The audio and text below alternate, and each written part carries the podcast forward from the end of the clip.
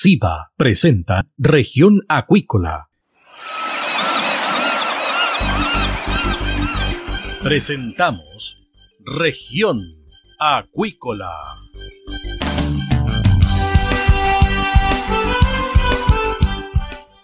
Escuche desde ahora todas las novedades de las principales actividades económicas de la región de los lagos y con las voces de sus protagonistas. Región Acuícola es un programa producido por Radio Sago de Puerto Montt, 96.5 FM y transmitido a través de la red informativa del sur. SIBA, Ciencia Aplicada en Acuicultura. Contamos con un capital humano avanzado y equipamiento especializado. Nuestro compromiso, entregar confianza y calidad para una acuicultura sustentable. SIBA, Centro de Investigaciones Biológicas Aplicadas. Visítanos en www.siba.cl. Escuche todos los domingos desde las 12 horas Recuperemos Chile. Recuperemos Chile. Un espacio de ciudadanos que busca retomar el país de todos. Recuperemos Chile, el valor de las ideas.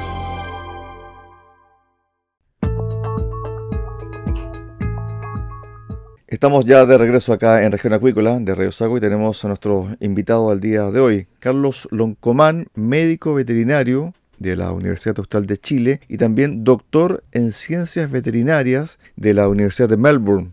¿Qué tal, doctor? Bienvenido acá a Región Acuícola de Radio Sago. Hola, muy buenos días. Muchas gracias. Bueno, ¿por qué conversamos con el doctor eh, Loncomán?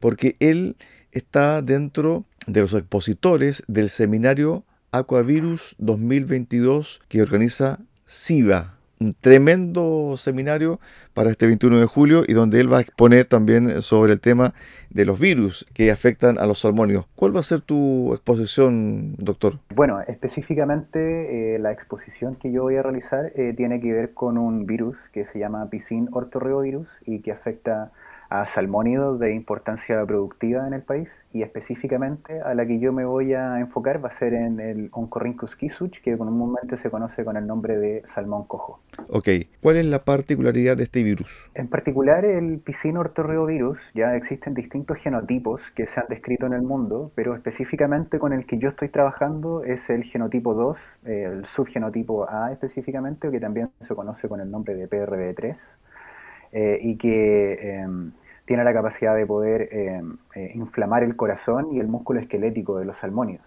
¿ya? Se ha estudiado bastante bien cuál es la relación que existe entre el PRB y el salmón del Atlántico, pero la información que yo eh, voy a mostrar el día del seminario tiene que ver con el Oncorhynchus kisuch y la relación que tiene con otra enfermedad que no está muy bien descrita, que se conoce con el nombre de em, síndrome ictérico del salmón cojo. Perfecto. Ahora, este virus, ¿por qué ataca específicamente a salmón cojo? ¿Qué se sabe? Hasta ahora eh, lo que se ha investigado es de que eh, el PRB en conjunto con otro microorganismo, que puede ser a lo mejor algún otro genotipo del PRB, eh, podría desencadenar el síndrome ictérico. el síndrome ictérico se caracteriza por una coloración amarilla de la carne y una inflamación también generalizada de, del salmón y em, que produce una pérdida de la calidad y de las pérdidas para la industria en cuanto a mortalidad y morbilidad también. ¿Este virus ha estado siempre dentro de la industria chilena o es nuevo? Es, em, se ha detectado últimamente. Eh, los primeros hallazgos de este virus en el mundo fueron en 1999 en Noruega y después en el 2004 se lograron hacer una relación causalidad-enfermedad eh, con el PRD y el HSMI también en Noruega, pero eh, es emergente aquí en Chile y se ha ido detectando desde, eh, desde el 2013 en adelante. Las primeras secuenciaciones que se realizaron las realizaron por un expositor que también va a participar del seminario, que es el doctor Kidengue. fueron en el 2013 junto al doctor Marco Godoy y mm, desde ese momento en adelante se empezaron a detectar. Con respecto al síndrome ictérico eh, específicamente, eh, se han relacionado eh, el PRB al síndrome ictérico, sin embargo no existe todavía una causalidad ya entre este virus y el síndrome ictérico y ese es uno de los principales objetivos que tenemos en nuestra investigación. Cuando ustedes estudian este virus, ya me entregaste algunas características desde el punto de vista del daño que provoca. ¿Cómo se dan cuenta de que un ejemplar o ejemplares están contaminados con este virus? Ok. Eh, bueno, lo que nosotros hemos realizado hasta ahora con algunos, eh, con un eh, brote de síndrome ictérico que hubo en una empresa de, de, salmones, nosotros fuimos a tomar muestras específicamente de hígado, de corazón y de vaso. después homogenizamos todo este tejido y posteriormente hicimos análisis moleculares para detectar el material genético que es un DNA de doble hebra. Y eso lo hacemos por medio de RT-qPCR. ¿Hay un comportamiento visual para determinar de que está enfermo ese salmón con respecto a un virus determinado? Sí, eh, en el caso, por ejemplo, de las investigaciones que se han realizado en salmones em, que son silvestres, se ha determinado de que algunos tienen un, comportamiento distinto, en el sentido de que eh, no, tienen una capacidad o una baja en el fitness para poder nadar. ¿ya? Em, o sea, tienen también un, cuando uno, por ejemplo, hace la necropsia del salmón y uno abre el, salmón propiamente tal, puede ver que está completamente amarillo, ya es lo que produce esta ictericia, y esta ictericia básicamente es em, lo que se puede evidenciar visualmente, macroscópicamente. Visualmente, además de tener un problema para desplazarse el ejemplar, algún tipo de, por ejemplo, síntoma en los ojos, en las agallas, cosa que uno determina rápidamente que ese ejemplar está contaminado? Sí, o sea, en el, en el caso, por ejemplo, del salmón cojo y del, em, del síndrome ictérico, se pueden también dar eh, algunas coloraciones, por ejemplo, en alrededor de las aletas y en la parte eh, más baja del salmón, en la parte más abdominal, como es más claro, se puede notar mucho mejor el tema de la ictericia, que es este color amarillo visual externo. Em, en el caso de los peces que, por ejemplo, normalmente mueren por, ya sea por el síndrome ictérico o eh, normalmente se pueden encontrar flotando en las balsas jaulas, en el caso de, la, de los bordes de las balsas jaulas, y Normalmente están más letárgicos también cuando están a punto de morir y esos son los que uno puede obtener para poder hacer los análisis o directamente desde la mortalidad que sacan diariamente en el caso de las empresas salmoniculturas. Perfecto. Es decir, la pigmentación amarilla es clave. Exacto. En el caso del síndrome ictérico eso es clave. Ok. Ahora bien, con respecto al tema del salmón cojo, ¿por qué se da? ¿Por qué no se da, por ejemplo, en ejemplares de salmón del Atlántico? Bueno, esa es una de la, esa, eso es uno de los objetivos que nosotros queremos eh, desarrollar en el, en el laboratorio. En una primera instancia, lo que nos gustaría sería poder, eh, eh, algo que ya lo que hemos estado trabajando, poder hacer purificación y aislamiento de este microorganismo y posteriormente poder reproducir esta enfermedad en el laboratorio y posteriormente poder estudiar características tanto del hospedador como características del virus que estén asociadas al desencadenamiento de este síndrome histérico. Son muchas cosas que todavía no están eh, completamente dilucidadas ya con respecto a esta enfermedad, entonces eh, necesitamos poder reproducirla en el laboratorio para poder tener ahí un punto de partida y poder estudiar todas las características y en lo eventual eh, poder eh, desarrollar alguna herramienta que pueda servir para poder prevenirla y evitar que mueran muchos peces y que se produzcan pérdidas en la industria salmonicultora. Claro, porque uno, en definitiva, uno dice, bueno, el salmón del Atlántico es una especie, el salmón cojo es una especie, pero es salmón en el fondo. Por lo tanto, la microbiota, por poner un ejemplo, debe ser igual entre los dos ejemplares, ¿o no, doctor? Si tienen una alimentación similar, eh, hoy en día existen distintos tipos de alimentos también, los cuales se pueden, pueden eventualmente tener eh, una diferenciación en la microbiota, eh, pero en el caso del salmo salar específicamente es un poco más distinto de lo que es, por ejemplo, la trucha arcoíris del salmón cojo. Los dos son, uno son Corrincus kisuch y el otro es el Oncorrincus micis, mientras que el salmón del Atlántico es el salmo salar, entonces son un poco diferentes. Perfecto. Ahora bien, con respecto a este virus en particular, ¿este virus es potencialmente más dañino que otro si no se toman los resguardos necesarios en los centros de cultivo? Una, de las evidencias que existen hasta ahora, por lo menos desde los datos que se tienen de Cernapesca, es que em, el salmón cojo específicamente ya se puede dañar tanto o, la mortalidad eh, que se puede dar por eh, síndrome ictérico y sumado a otra condición que es el, el la inflamación del músculo cardíaco y esquelético, que es el HSMI, pueden llegar hasta un 70%.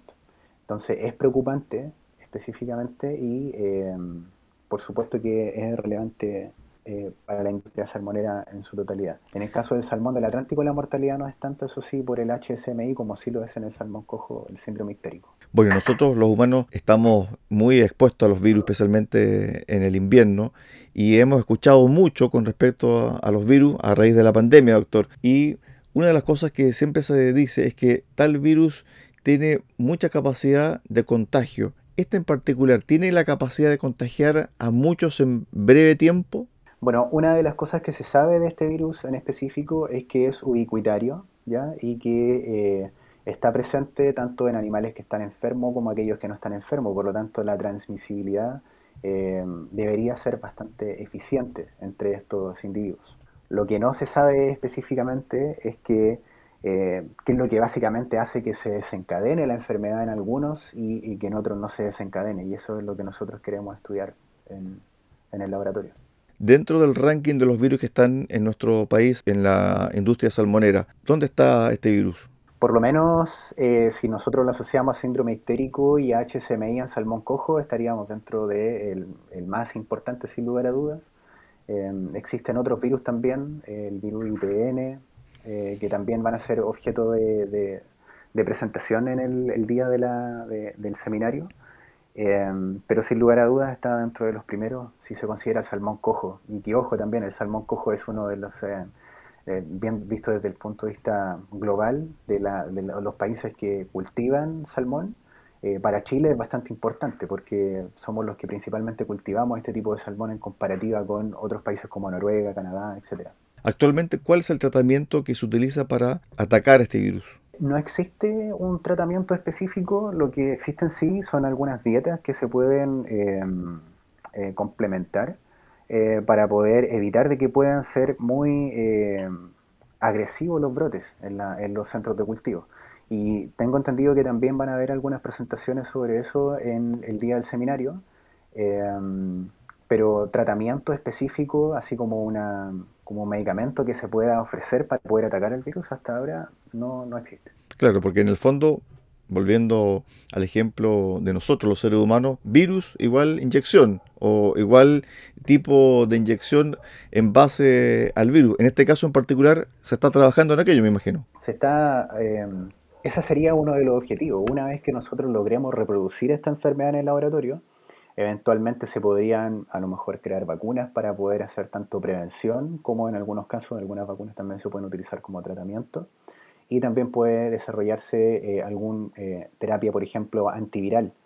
Em, pero eso es una vez que nosotros podamos desarrollar eh, o reproducir la enfermedad en el laboratorio. Antes de eso es un poco especulativo decir qué es lo que podría uno desarrollar para poder atacar la enfermedad o el virus propiamente tal. Estamos con el doctor en ciencias eh, veterinarias, Carlos Loncomán, conversando sobre el seminario Aquavirus 2022 y su presentación. Respecto al tema de este virus en particular y sobre cómo se puede impedir ¿cierto? la llegada a centros de cultivo. Tiene que haber un proceso de limpieza, tiene que haber un proceso de higiene, o esto está por temporada.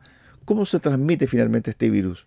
Bueno, una de las cosas que se, que se sabe según la literatura sobre este agente infeccioso es que sí podría eh, afectarse en estos centros de cultivos que trabajan tanto en centros de agua salada o de mar, eh, es donde principalmente se dan estos brotes y las mismas empresas que pueden tener también centros de cultivo en agua dulce podrían eventualmente eh, llevar las enfermedades de un lugar hasta otro con algunas herramientas que se utilizan en los mismos centros. Eh, es por lo menos lo que se describe en literatura. Eh, pero eh, de cómo se podría transmitir específicamente siendo animales de naturaleza, una de las teorías que por ejemplo existe es que los animales que como tienen una falla en su capacidad de nado, ya no pueden volver naturalmente al río donde están, donde tienen que desovar y tener su ciclo reproductivo. Okay. Entonces, aquellos lagos que estarían más bajo la, altitud del mar, sería más fácil para estos salmones enfermos, en la naturaleza estoy hablando, por supuesto, de poder volver a estos lagos o a estas aguas dulces para poder reproducirse y en esos casos se podría transmitir la enfermedad desde el agua salada al agua dulce. Em, pero todavía existen muchas eh, incógnitas con respecto a este virus y la transmisibilidad dentro de estos distintos centros de cultivo Doctor, dentro de la pregunta también iba una relacionada sobre el tema del clima y también de la temporada. ¿Esto sea por temporada, primavera, verano, otoño o son los 365 días del año donde está presente el virus? Exacto, sí. En el caso del síndrome ictérico, eh, lo que reportan en los centros de cultivo es que se da durante toda la temporada, ¿ya? pero que pueden estar más, eh, algunos brotes se, se exacerban cuando existe alguna otra enfermedad asociada. ¿ya? Entonces, básicamente puede ser durante todo el año. ¿Qué es lo que eh, dice la literatura al respecto? Es de que principalmente en primavera y a principios de em, verano, eh, específicamente entre los 5 y los 9 meses después de que los animales son transportados o trasladados hasta el agua de mar, es donde principalmente se dan estos brotes, específicamente el HSMI asociado a PRB. Eh, y durante el periodo de engorda, es decir, en el periodo en donde los peces están más exigidos para que puedan alimentarse lo que más puedan, engordar lo que más puedan, para que puedan llegar a un producto final de mejor tamaño. ¿Qué pasa con la cantidad de ejemplares en un centro de cultivo? Porque hay cientos de miles de ejemplares, ¿cierto? En una balsa, por ejemplo. ¿Existe esa relación entre mayor cantidad de ejemplares, mayor probabilidad que se desarrolle un virus?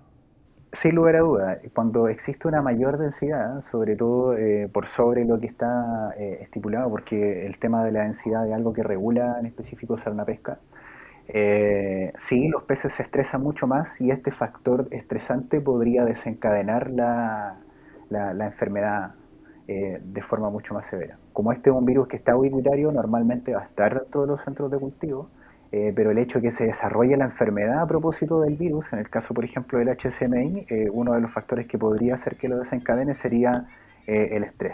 Y la mayor densidad produce mayor estrés y mayor estrés podría entonces em, traducirse en mayores signos clínicos. Es decir, estrés igual defensa. Exacto, o sea, en la medida que hay mayor estrés, menor defensas para poder combatir al virus básicamente en el fondo, para la gente que nos está escuchando, es como un ser humano. Cuando se estresa, las defensas tienden a bajar, ¿no?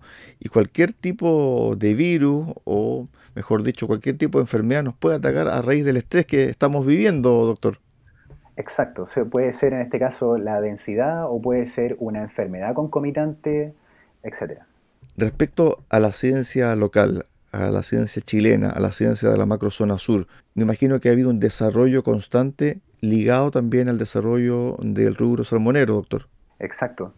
Sí, eh, sin lugar a duda, en la región de los lagos, específicamente en Puerto Montt, y bueno, y si uno va más hacia la parte de la carretera austral, eh, sin lugar a duda, cuando uno observa los paisajes, sobre todo en el estrecho de, en el estrecho se me olvidó el nombre en este momento, cuando uno pasa por la carretera austral, eh, uno puede ver la cantidad de centros de cultivos a lo largo de todo el estrecho, es bien impresionante.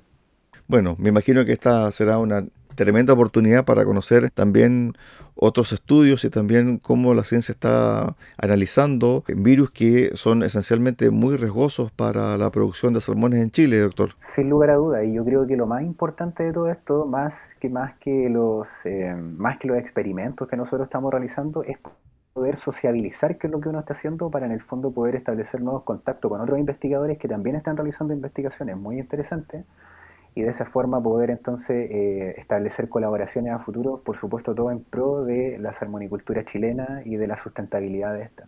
Y además también una de las preguntas y desafíos que se hace la ciencia, en este caso ligada a la acuicultura, doctor, tiene que ver cómo se baja la información también a la ciudadanía, ¿cierto? Y eh, para que entienda también el proceso en cual se desarrolla la industria si bien eh, uno a veces en el laboratorio puede estar eh, dentro de los experimentos en un lenguaje que a lo mejor puede ser eh, un poco complicado, siempre es importante poder tener estos puntos de, de, sociabilización y de, y de explicar lo que uno está haciendo con un lenguaje mucho más amigable para todas las personas y también en un ambiente que sea mucho más relajado. eso es muy importante.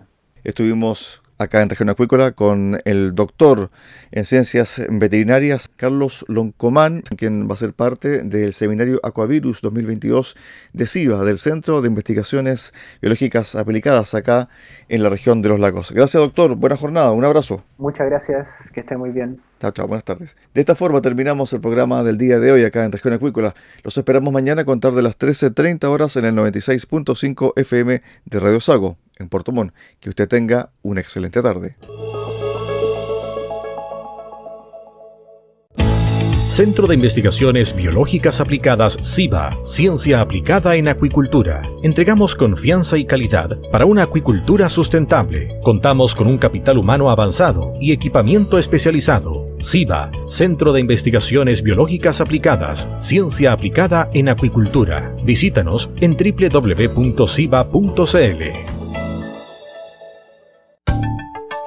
Escuche todos los domingos desde las 12 horas Recuperemos Chile. Recuperemos Chile. Un espacio de ciudadanos que busca retomar el país de todos. Recuperemos Chile, el valor de las ideas.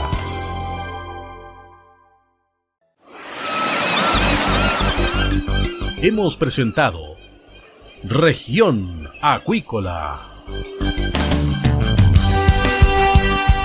El acontecer de las actividades económicas que dan vida a la región de los lagos y las voces de sus protagonistas en el más completo resumen noticioso. Región Acuícola es un programa producido por Radio Sago de Puerto Montt, 96.5 FM y transmitido a través de la Red Informativa del Sur.